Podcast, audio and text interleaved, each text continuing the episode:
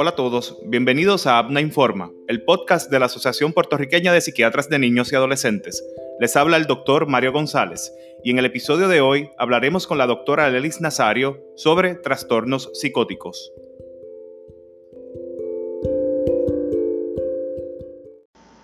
Bienvenidos a APNA Informa, el podcast de la Asociación Puertorriqueña de Psiquiatras de Niños y Adolescentes. Le habla el doctor Mario González. El tema de hoy va a ser muy interesante. Hablaremos un poco sobre pacientes que tienen condiciones un poco más severas, como por ejemplo trastornos psicóticos. Eh, hablaremos de las preocupaciones en términos a cómo pueden estar manejando esta situación del COVID. Para eso conmigo tengo a la doctora Lelis Nazario. Ella es psiquiatra subespecialista en niños y adolescentes, directora del programa Por Ti y la directora del programa de entrenamiento de psiquiatría de niños y adolescentes del recinto de ciencias médicas Hola Leli, ¿cómo estás? Yo muy bien, saludos a todos, espero que todo se encuentre bien en sus casitas.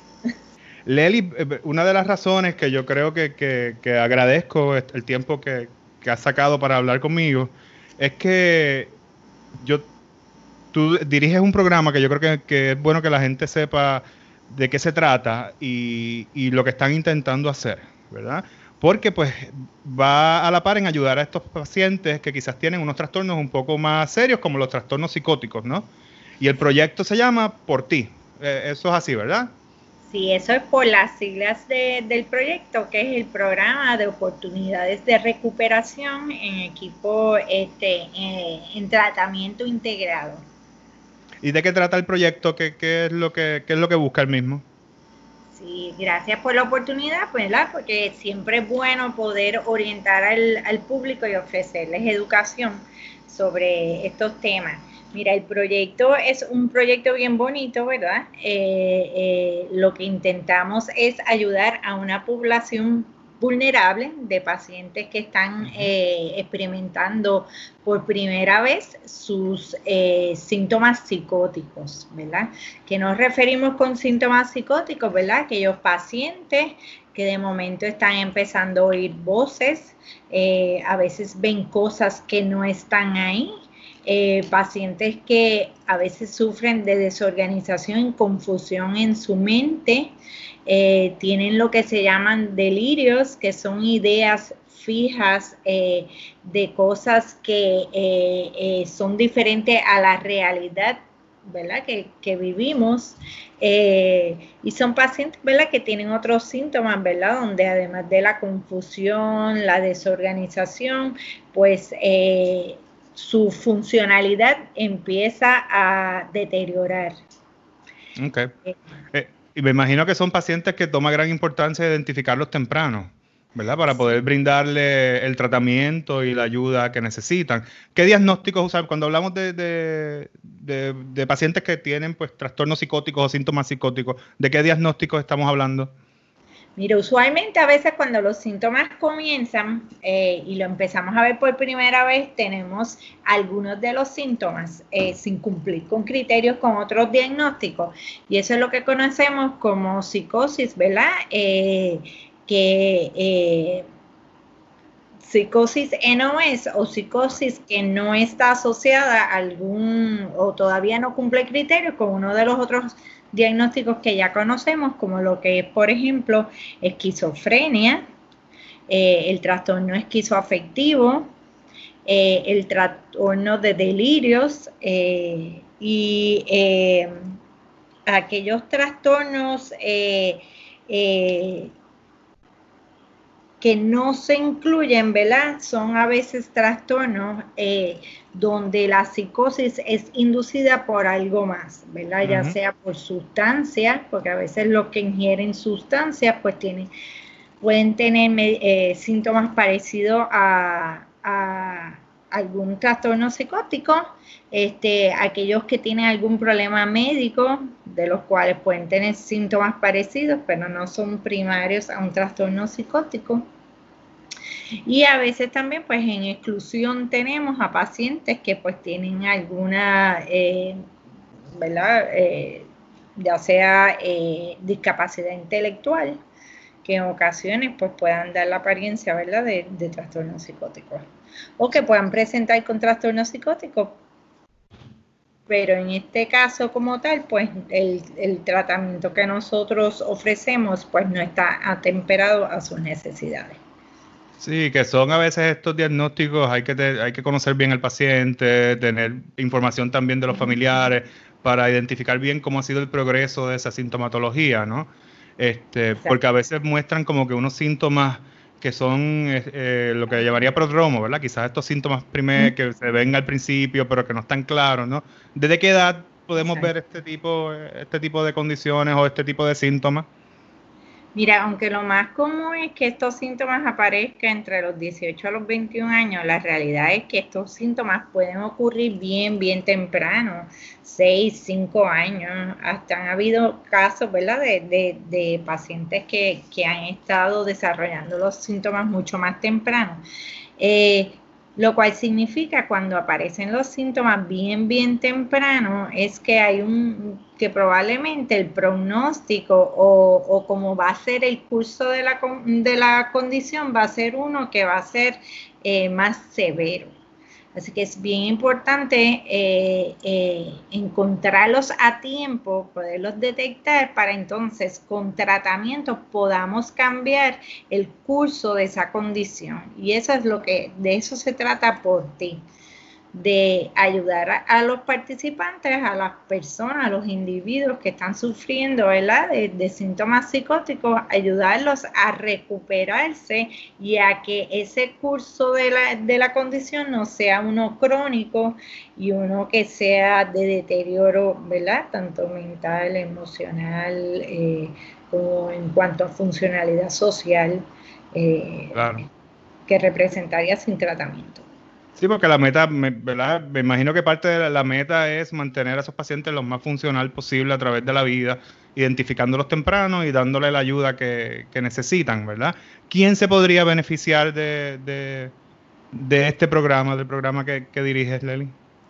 Mira, cualquier persona que esté o que conozca a alguien, ¿verdad? Que está eh, que está teniendo estos síntomas que estábamos hablando, ¿verdad? Que está empezando a escuchar voces, eh, que, eh, que, vea cosas, que tenga estas ideas que no van acorde con la realidad y, y que están empezando a tener también un poco de desorganización de pensamiento y de, y de conducta, ¿verdad? Como que no puedan hablar coherentemente de una forma que podamos entenderlo, eh, entenderlo, ¿verdad? Que su conducta sea también desorganizada y no la esperada. Pues ese tipo de pacientes eh, no los pueden este, referir a nosotros. Eh, en este caso nosotros hacemos un cernimiento, ¿verdad? Y hay veces que, pues, que los pacientes pues no, no o, o las personas no cualifican en ese caso, nosotros los referimos a otros servicios más apropiados para ellos. En el caso que, que sí cualifiquen eh, o que se entiendan que eh, en el seguimiento son buenos candidatos para el proyecto, pues entonces ya se citan a una entrevista donde, eh, donde vamos un poquito más detalladamente para, para identificar esos signos y síntomas.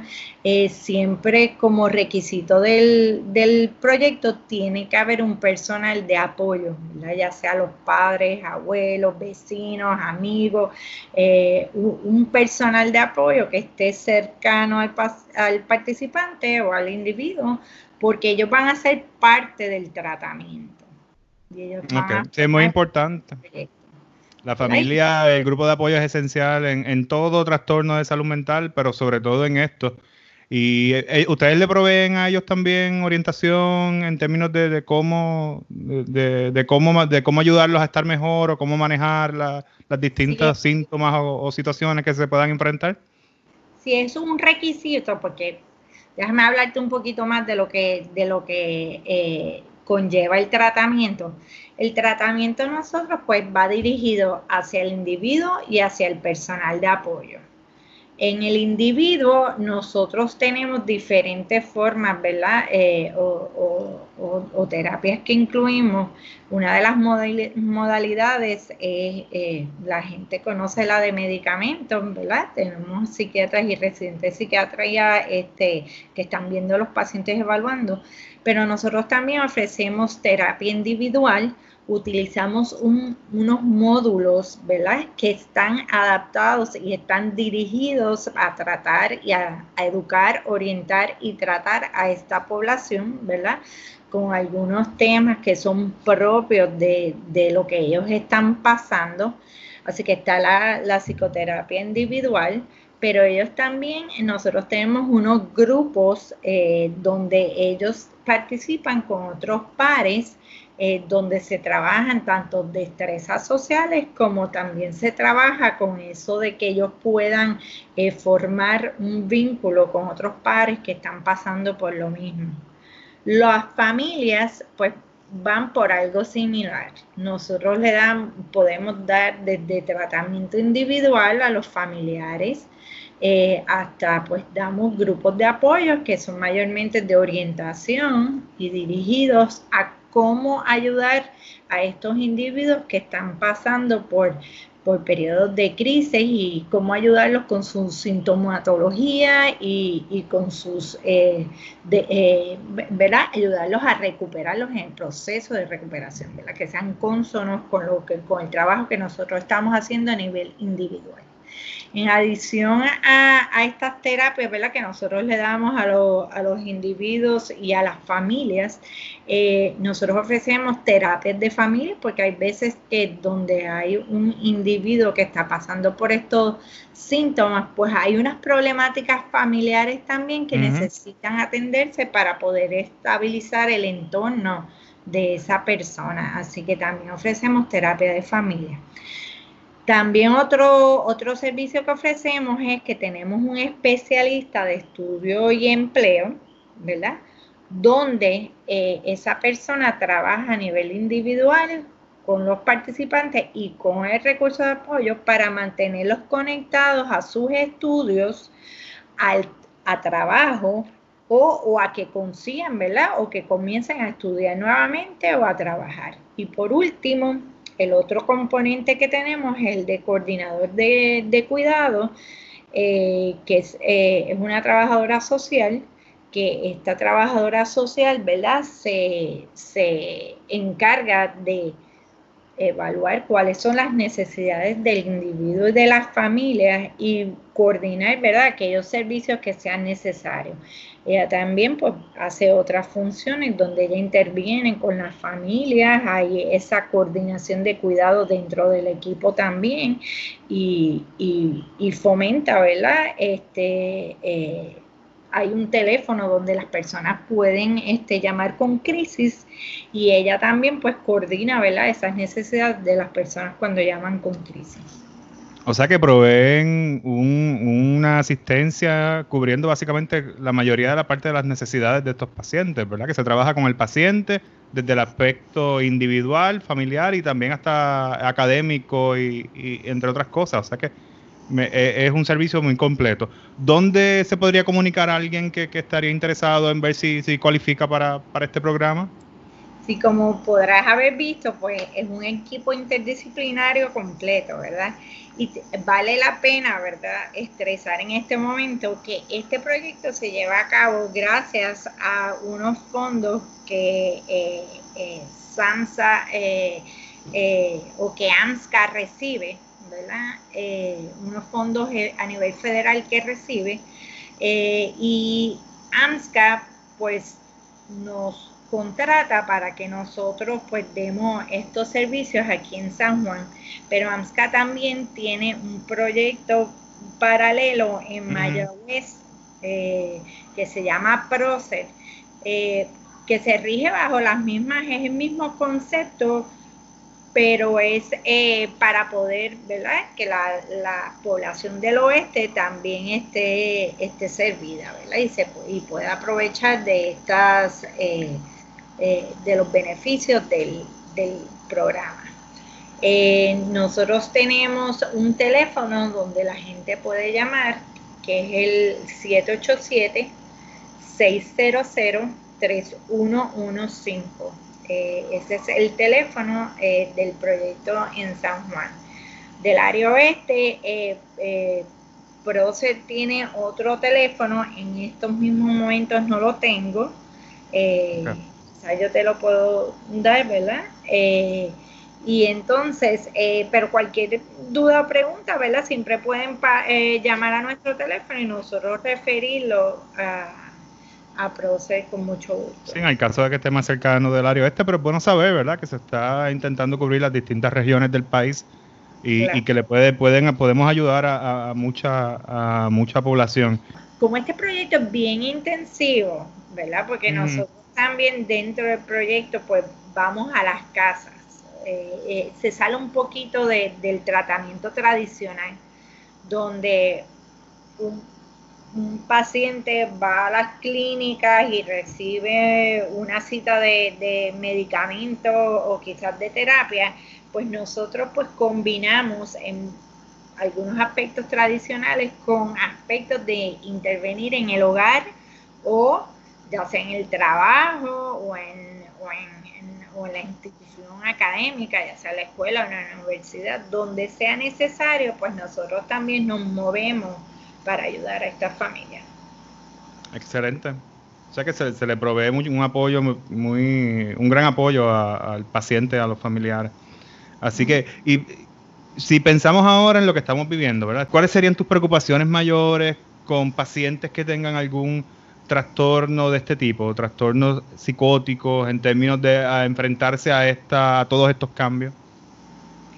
Pues mira, obviamente hay preocupación de que esta es una población que es un poco más vulnerable, ¿verdad? Por, sus síntomas, eh, eh, pues usualmente, pues a veces si están en periodos de crisis, pues como este, eh, pues pueden tornarse un poco más frágiles. Pero en general las preocupaciones también son iguales a las que puedan tener otras poblaciones, ¿verdad? Porque ¿qué son las preocupaciones cuando tenemos un, un periodo de crisis? Bueno, una de las preocupaciones es que la gente esté segura, ¿verdad? Y que, y que conozca qué es lo que está pasando, ¿verdad? O sea, que el conocimiento de lo que está pasando y que puedan tomar decisiones y puedan tomar acciones para que su seguridad, ¿verdad? Se mantenga, pues eso es primordial. Y en esta población, ¿verdad? Si, si tienen síntomas activos donde están, eh, donde están fuera de contacto con la realidad o donde están confusos y desorganizados, pues en una situación como esta, pues esto puede hacer que sus síntomas empeoren. No solo que empeoren, sino con las situaciones que están pasando ahora mismo, a veces les es difícil conseguir medicamentos porque como la comunicación entre, entre los médicos, entre el personal de, salud y, ahora mismo los pacientes, pues a veces pues hay unos retos bien grandes. Así que que estos pacientes se queden sin medicamentos, ¿verdad? Pues eh, eh, eso empeora la situación. Eh, otros retos que representan para la seguridad es que si una persona está desorganizada, pues obviamente pues no puede mantener un ambiente saludable en su hogar.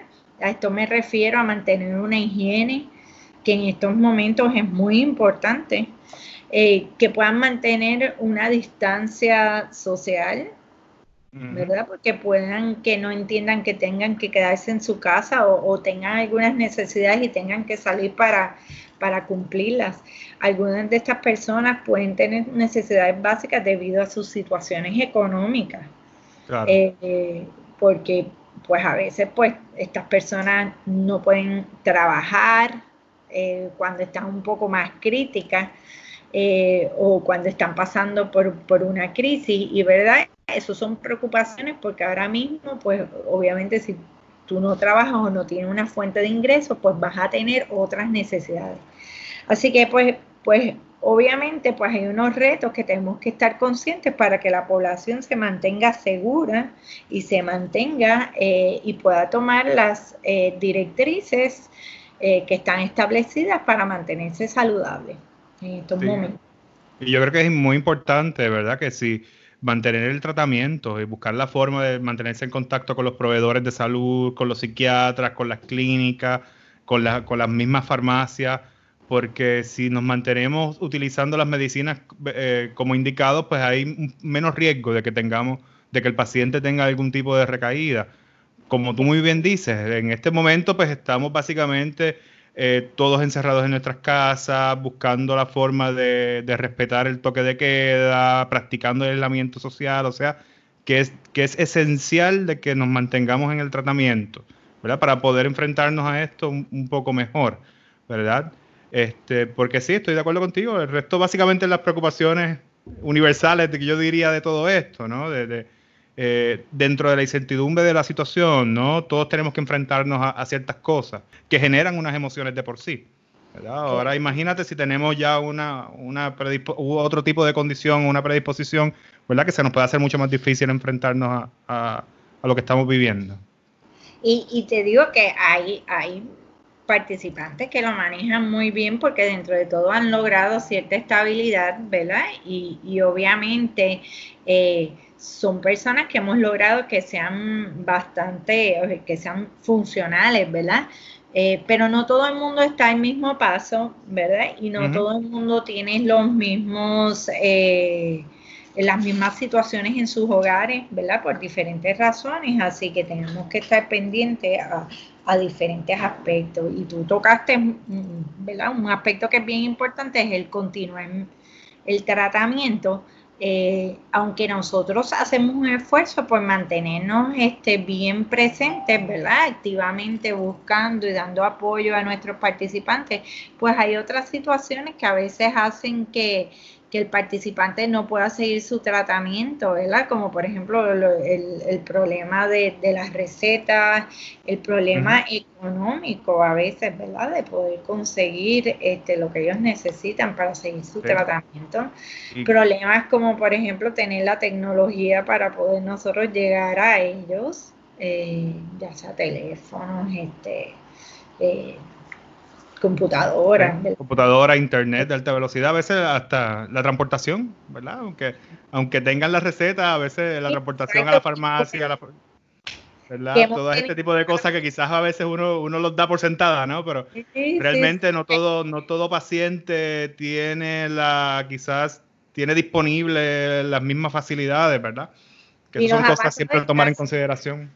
Y nos ha pasado el caso de que escribimos la receta, llamamos a la farmacia, conseguimos que, lo puedan dispensar, pero el paciente no puede buscarla porque no tiene carro, porque en ese momento no hay un personal de apoyo que lo lleve, ¿verdad? Y, y ese es otro aspecto, ¿verdad? Que puede ser un reto, es que esté en este momento donde uno se tiene que aislar o ejercer un distanciamiento social, pues a veces eso se presta para que haya una desconexión con, el sistema de apoyo, ya sea porque, eh, ¿verdad? porque las personas viven lejos, porque no se pueden acercar.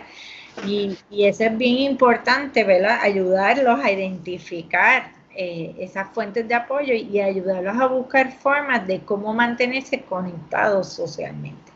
Sí, sí, y esto es algo que, que, que tenemos que tomar en consideración no tan solo para los pacientes de estos trastornos, sino para, todo paciente, no importa la condición. ¿Algún consejo que, le, que desees darles a, la, a, las personas que nos escuchan? Mira, el primer consejo es que si están en tratamiento, que sigan su tratamiento, que no lo descontinúen, que sigan la comunicación con su terapeuta, ¿verdad? Eso es bien importante. Y si no tienen un terapeuta y no tienen tratamiento, que traten de buscar la ayuda, ¿verdad?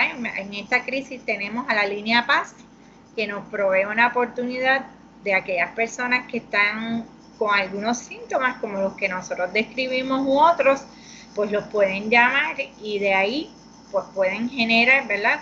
Cómo, los pueden ayudar y, dirigirlos hacia, hacia las fuentes de ayuda, ¿verdad?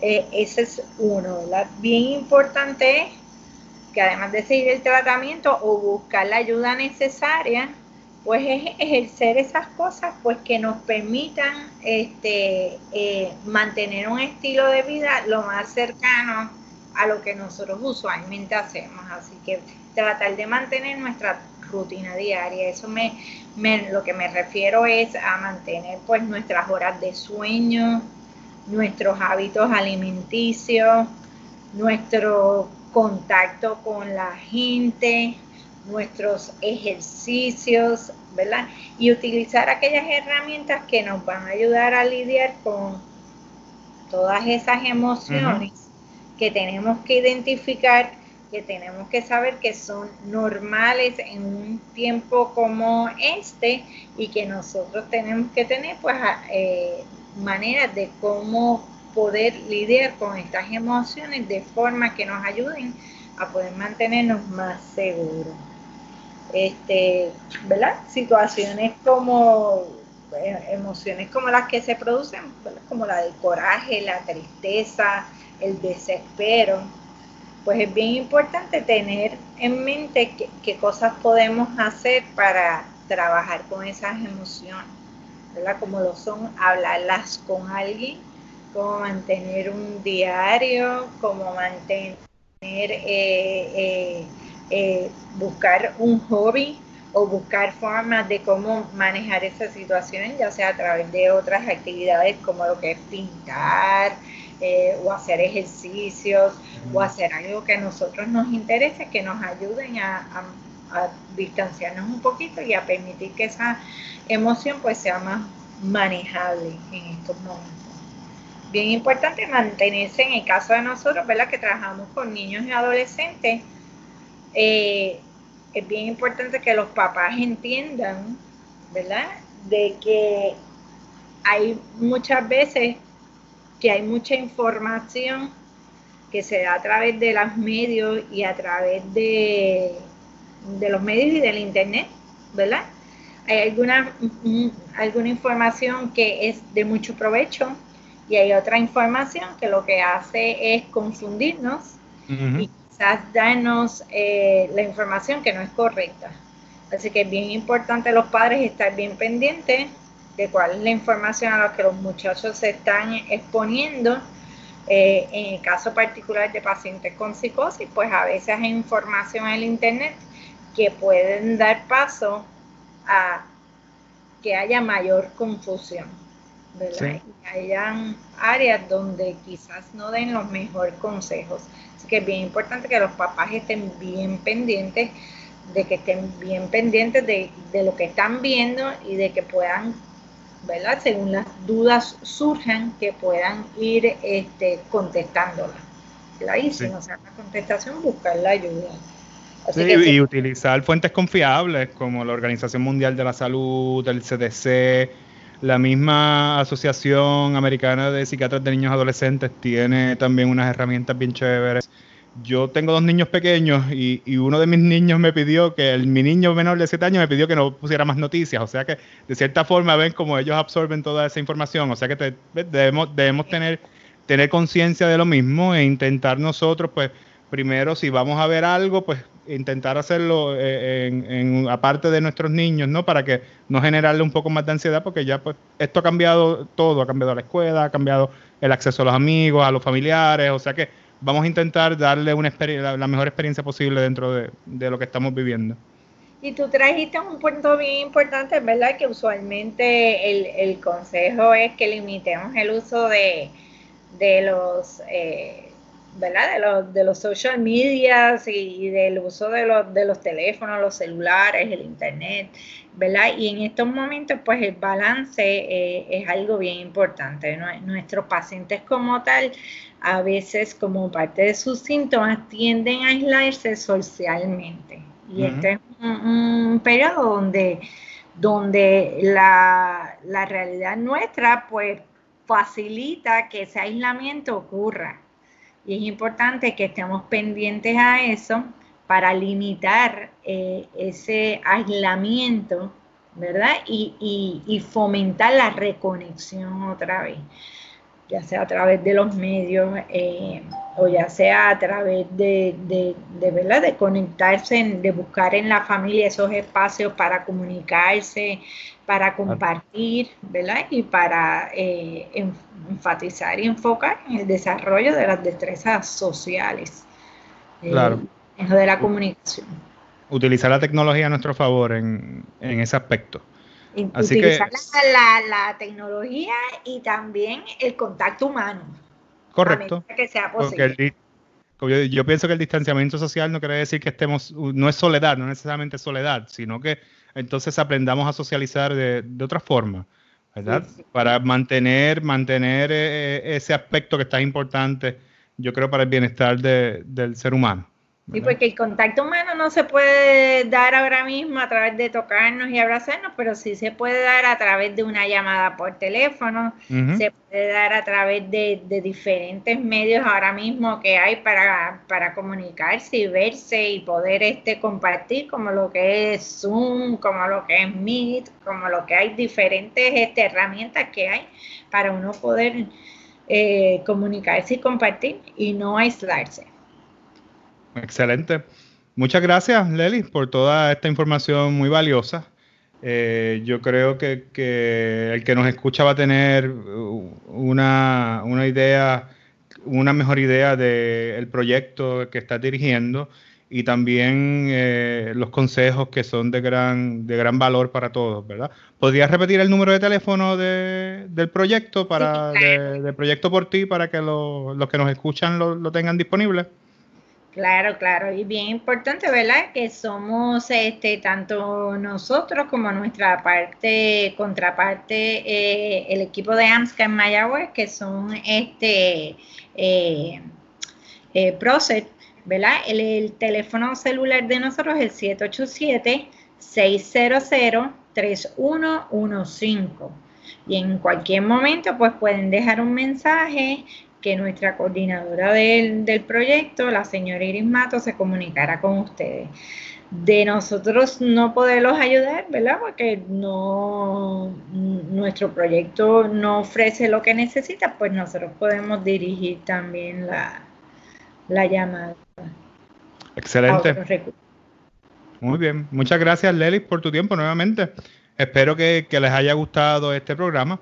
Recuerden que nos pueden buscar en Facebook, Asociación Puertorriqueña de Psiquiatras de Niños y Adolescentes, donde estaremos compartiendo información valiosa sobre la salud mental en esta población.